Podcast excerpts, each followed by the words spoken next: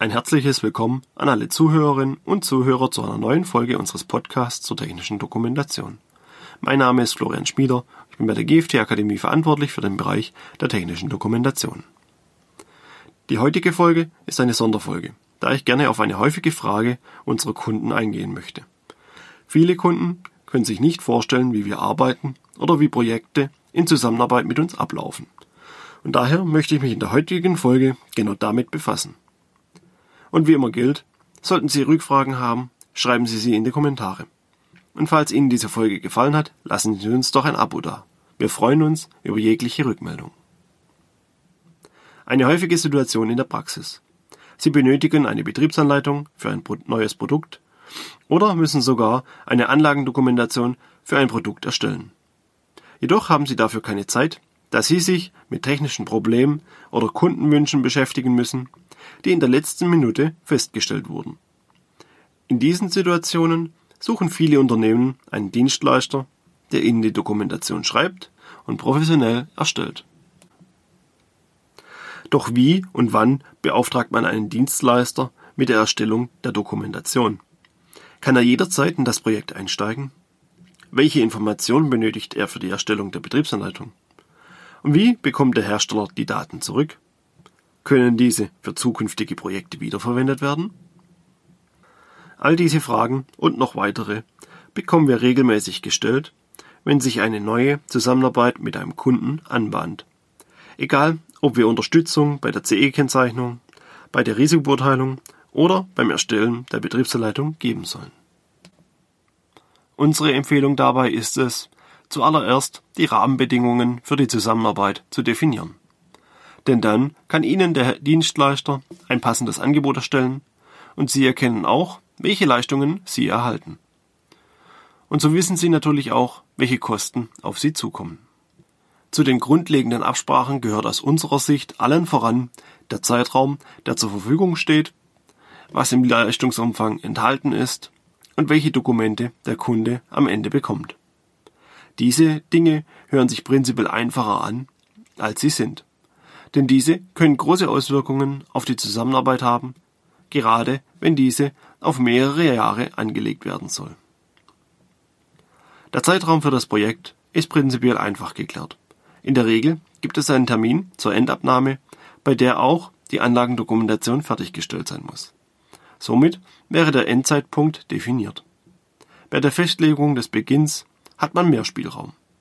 Hier sollte im Idealfall ein Kompromiss aus ausreichend zur Verfügung gestellter Zeit und nicht zur früher Einbindung in das Produkt gefunden werden.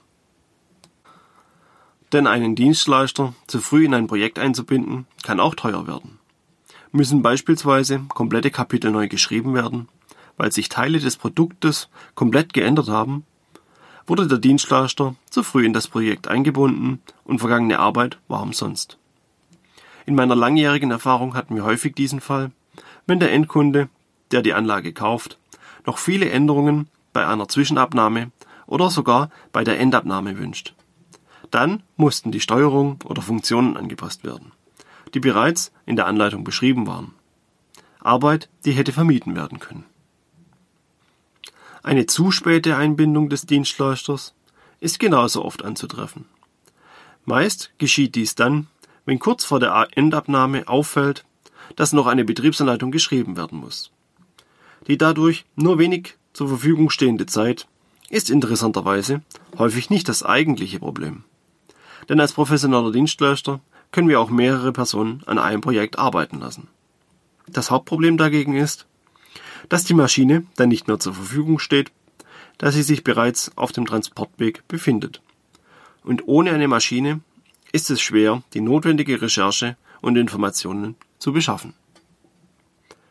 Kommen wir von der zeitlichen Planung zur Definition des Leistungsumfangs.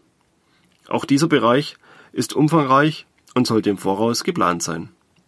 Viele professionelle Dienstleister wie wir arbeiten beispielsweise mit unterstützender Software wie Autorentools.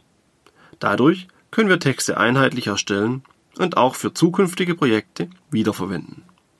Diese Software ist in der Regel jedoch teuer in der Anschaffung und auch für den Kunden selbst uninteressant. Also muss zu Beginn der Zusammenarbeit definiert werden, welche Software der Kunde möchte bzw. welches Dateiformat er nach Projektabschluss erhalten möchte. Viele unserer Kunden möchten zum Ende des Projektes die Daten in Microsoft Word, Adobe FrameMaker oder Adobe InDesign. Und dies bekommen sie, obwohl wir mit unterstützender Software arbeiten. Denn die von uns verwendeten Tools können in diese Formate exportieren. Dadurch sind wir optimal aufgestellt, auch für eine längere Zusammenarbeit. Denn wir können dadurch die Texte wiederverwenden und für zukünftige Projekte einsetzen, die dadurch wiederum schneller fertiggestellt werden. Sobald die zu verwendete Software definiert wurde, kann man über die Inhalte sprechen. Was genau möchte der Kunde vom Dienstleister erhalten? Soll es eine komplette Betriebsanleitung nach IEEE 82079-1 sein? Oder nur eine Wartungsanleitung? Oder doch ein Softwarehandbuch? Für welchen Markt soll die Anleitung erstellt werden? Den EU-Markt oder für die USA? Und wer ist die Zielgruppe des Produktes oder des Dokumentes? All diese Fragen definieren die Qualität des Produktes, in diesem Fall die Betriebsanleitung. Nur wenn klar ist, was Sie von einem Dienstleister erwarten und haben möchten, kann er Ihnen auch genau das liefern. Die Erstellung der Dokumentation nach IEEE 82079-1 bzw. DIN EN 82079-1 Erstellen von Gebrauchsanleitungen ist für viele inzwischen Standard. Die Beschäftigung mit der Zielgruppe und dem Zielmarkt hingegen leider nicht. Die Kenntnisse über die Zielgruppe und den Zielmarkt sind daher so wichtig, da diese Informationen bereits zu Beginn des Projektes bekannt sein müssen. Eine nachträgliche Anpassung der Dokumentation ist häufig schwierig und aufwendig. Die Wichtigkeit der Zielgruppe wird leider häufig unterschätzt und das Thema auch beim Hersteller nur wenig behandelt.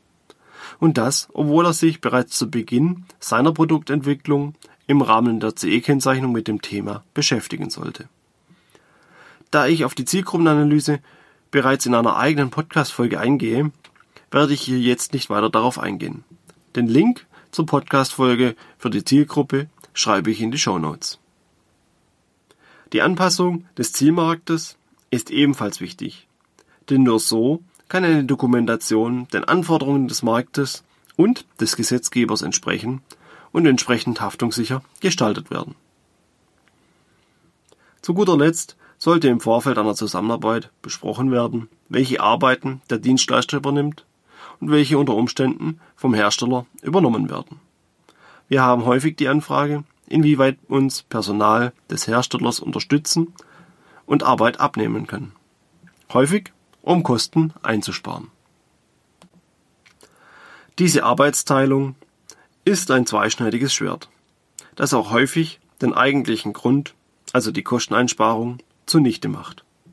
Selbstverständlich können Mitarbeiter des Herstellers uns unterstützen und beispielsweise einfache Dinge wie das Erstellen von Bildern übernehmen. Das kann sich dann auch positiv auf die Kosten einwirken und zu Einsparungen führen. Leider ist jedoch häufig das Gegenteil anzutreffen. Durch die Mitarbeiter des Herstellers entsteht eine Mehrarbeit. Zum Beispiel durch falsche, undeutliche oder schlechte Bilder. Das wiederum erhöht den Kommunikationsaufwand. Und ehrlich gesagt unterschätzen auch viele Chefs die Zeit, die ihre meist in diesem Bereich ungelernten Mitarbeiter benötigen. Ganz nach dem Motto, der ist ja sowieso da und kann es mitmachen. Die internen Personalkosten werden dadurch komplett vernachlässigt und häufig wäre es günstiger, einen Dienstleister direkt damit zu beauftragen. Nachdem wir nun die Rahmen der Zusammenarbeit definiert haben, geht es an den ersten Informationsaustausch und meist auch in die Angebotserstellung über. Denn ein Hersteller möchte ja schließlich wissen, wie viel die Arbeit des Dienstleisters kostet. Die ersten Informationen für die Angebotserstellung hat der Dienstleister bereits auf Basis der Grundlagen erhalten. Er weiß nun, welches Dateiformat der Kunde zum Projektabschluss möchte, wohin die Anlage gehen soll und was er zu tun hat. Doch diese Informationen genügen meist noch nicht für eine Angebotserstellung. Denn die Höhe der Projektkosten hängt direkt mit der Komplexität des Produktes zusammen. Komplexe Anlagen und Maschinen sind in der Regel auch entsprechend umfangreicher zu beschreiben. Entsprechend wirkt sich dies dann auch auf die Betriebs- oder Anlagendokumentation aus. Kleinere und einfache Produkte haben meist Betriebsanleitungen mit einem Seitenumfang von ca. 80 Seiten. Mittlere Maschinen und kleinere Anlagen tendieren schnell zu 200 Seiten und größere Maschinen und Anlagen gehen schnell in die Richtung 300 bis 400 Seiten oder mehr. Sollte das Produkt ein Gebäude wie ein Kraftwerk sein, reden wir dagegen tatsächlich von einer Anlagendokumentation, die auf einer Europalette angeliefert wird und auf entsprechend viele Ordner aufgeteilt ist. Wir machen es in der Regel häufig so, dass wir für diese Informationsbeschaffung einen Vororttermin bei Ihnen vereinbaren. So können wir erste Eindrücke Ihres Produktes sammeln und für die Angebotserstellung aufnehmen. Und Sie können uns und unser Team gleichzeitig kennenlernen. Bei diesen Terminen können wir auch gerne auf Wunsch bereits mit der Arbeit am Projekt beginnen. Anhand der heutigen Technik können wir bei diesem Termin bereits Fotos des Produktes oder auch Videos erstellen und aufnehmen. Zum einen unterstützt dies unser Redakteur bei der Informationssammlung und zum anderen geht auch so keine Zeit verloren. Im Idealfall sparen Sie sich so weitere Vororttermine. Im nächsten Schritt erhalten Sie dann das Angebot für Ihr Projekt. Je nach Umfang des Projektes sprechen wir das Angebot persönlich mit Ihnen durch, um auch gleich auf Rückfragen eingehen zu können. Im Anschluss startet das Projekt und die Dokumentationserstellung. Während unsere Fachkräfte die Betriebsanleitung erstellen, werden diese immer wieder mit Fragen auf Sie zukommen. Denn wir müssen das Produkt verstehen und uns in Ihre Kunden oder Anwender versetzen. Diese Kommunikation findet über Vororttermine, Telefonate oder E-Mails statt. Ich persönlich stelle mich bei den Kunden auch gerne als derjenige vor, der viele dumme Fragen stellt. Denn ich versuche, so unbedarft an Ihr Produkt heranzugehen, wie es jeder neue Nutzer auch tut. Während dieser Prozess läuft, wächst Ihre Anlagendokumentation oder Ihre Betriebsanleitung Stück für Stück. In dieser Zeit können Sie jederzeit Zwischenstände anfordern, um den Fortschritt zu sehen. Je nach Vereinbarung erstellen wir in dieser Zeit ebenfalls auch die Bilder und andere Informationen, um eine ordnungsgemäße und professionelle Dokumentation zu erstellen. Die Bilder werden dabei von uns auf verschiedene Weisen dem Informationsziel entsprechend erstellt. Ist ein Foto zielführend, verwenden wir Fotos, die wir während Vororttermine gemacht haben. Sind Zeichnungen zielführend, generieren wir diese aus Ihren CAD-Daten. So ist Ihr Arbeitsaufwand so gering wie möglich. Da ich in der Vergangenheit bereits einen Podcast zum Thema Bilder und Bildbearbeitung veröffentlicht habe, verlinke ich diesen ebenfalls in den Show Notes. Sollten Sie sich für dieses Thema interessieren, kann ich Ihnen diese Folge wärmstens empfehlen. Nach einiger Zeit sind wir dann auch bereits kurz vor Ende des Projektes. Die Anleitung ist erstelllt und wird bei uns noch intern Korrektur gelesen. Im Anschluss erhalten Sie die vollständige Anleitung zur Überprüfung. Diese wird bei Bedarf von uns natürlich noch kostenfrei korrigiert, falls dies notwendig sein sollte. Da die Muttersprache unserer Redakteure Deutsch ist, erhalten Sie von uns zu diesem Zeitpunkt immer eine deutschsprachige Anleitung. Wird eine Übersetzung benötigt, wird dies erst nach Freigabe des deutschen Textes erstellt. Die Übersetzung wird in solchen Fällen von professionellen, ausgebildeten Fachkräften erstellt, mit denen wir bereits seit vielen Jahren zusammenarbeiten. Und so sind wir am Ende des Projektes. Normalerweise erhalten Sie an diesem Zeitpunkt eine professionelle Betriebsanleitung, dem Stand der Technik entsprechend. Selbstverständlich den Anforderungen entsprechend wie zu Beginn vereinbart. Nachdem wir diesen Ablauf skizziert haben, wenden wir uns der Kernfrage zu. Wie wählt man einen passenden Dienstleister aus? Diese Frage ist leider nicht pauschal zu beantworten. Hier spielen viele Kriterien zusammen, die jeder Hersteller anders bewertet. Die aus meiner Sicht wichtigsten Kriterien sind dabei die Nähe des Dienstleisters, die Dauer der Zusammenarbeit, das Portfolio des Dienstleisters und die zwischenmenschliche Beziehung bzw. der persönliche Kontakt. Die räumliche Nähe des Dienstleisters ist vor allem bei einer Zusammenarbeit wichtig, bei der viele Vororttermine notwendig sind oder kurzfristige Anpassungen in der Dokumentation notwendig werden. Denn dann kann ein Dienstleister mit kurzem Anfahrtsweg zum Hersteller kommen und Informationen aufnehmen. Sind Projekte seltener oder können die Informationen kompakt oder auf anderen Wegen recherchiert werden, ist eine weitere Anfahrt hingegen auch in Ordnung.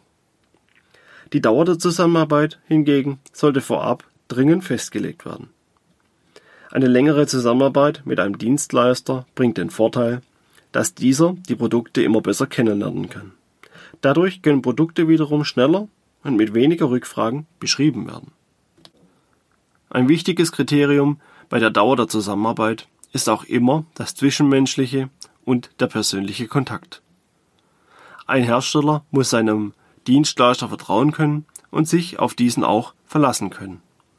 Daher ist es uns wichtig, dass uns potenzielle Kunden vor der Zusammenarbeit kennenlernen, beispielsweise bei einem Vororttermin. Bei einer längeren Zusammenarbeit sollte bei der Auswahl des Dienstleisters auch dessen Portfolio mehr berücksichtigt werden. Denn wenn der Dienstleister neben der Dokumentationserstellung auch Überprüfungen oder die Anpassung auf andere Märkte anbieten kann, hat man einen vielseitigen und vertrauten Partner.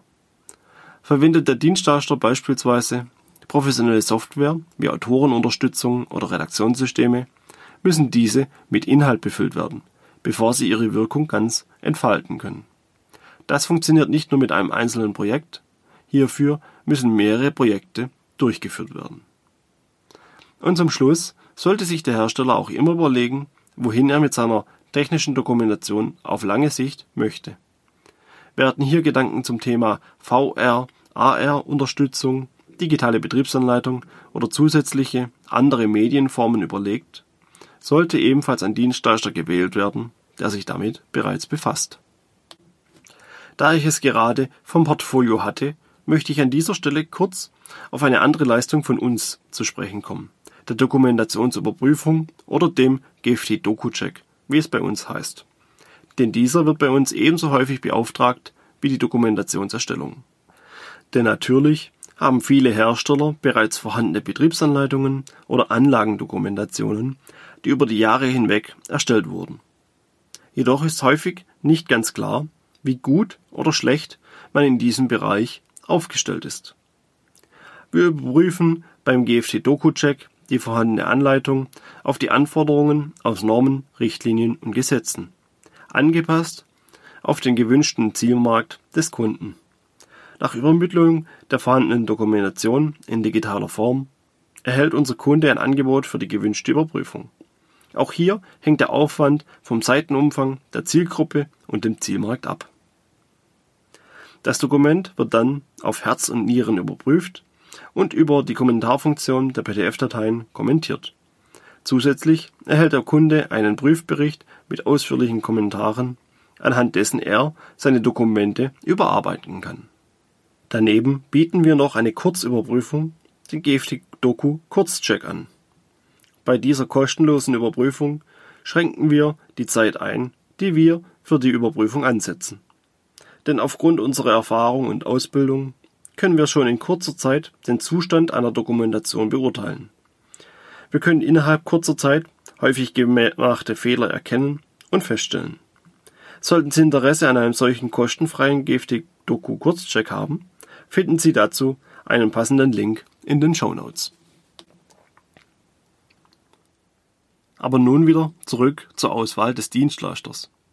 Wie Sie anhand meiner Auflistung sehen können, ist die Auswahl eines passenden Dienstleisters von vielen Kriterien abhängig. Dementsprechend ist die Wahl nicht immer leicht. Dennoch empfehle ich, sich mit dem Thema zu beschäftigen. Denn für viele kleinere oder auch mittlere Unternehmen lohnt es sich nicht, einen technischen Redakteur einzustellen. Häufig muss die technische Dokumentation dann von jemand anderem mitgemacht werden. Derjenige hat leider häufig weder die Zeit noch die Ausbildung, diesem Job gerecht zu werden. Die Dokumentation wird trotz ihrer Bedeutung für die Produkthaftung, Produzentenhaftung und der CE-Kennzeichnung zum Stiefkind. Und dadurch steigen Risiken für das Unternehmen. Die Suche nach einem professionellen Dienstleister lohnt sich also gerade für diese Unternehmensgrößen. Außerdem bringt ein Dienstleister weitere indirekte Vorteile mit. Denn seine Kernkompetenz liegt in der Erstellung von technischer Dokumentation. Entsprechend groß sind hier sein Erfahrungsschatz und sein Investitionswillen in Software. Außerdem bildet er sein Personal auch durchgehend weiter, um den Anforderungen des Marktes zu entsprechen. All das sind Kosten, die der Hersteller dann selbst nicht tragen muss. Und jetzt sind wir damit auch am Ende dieser Folge.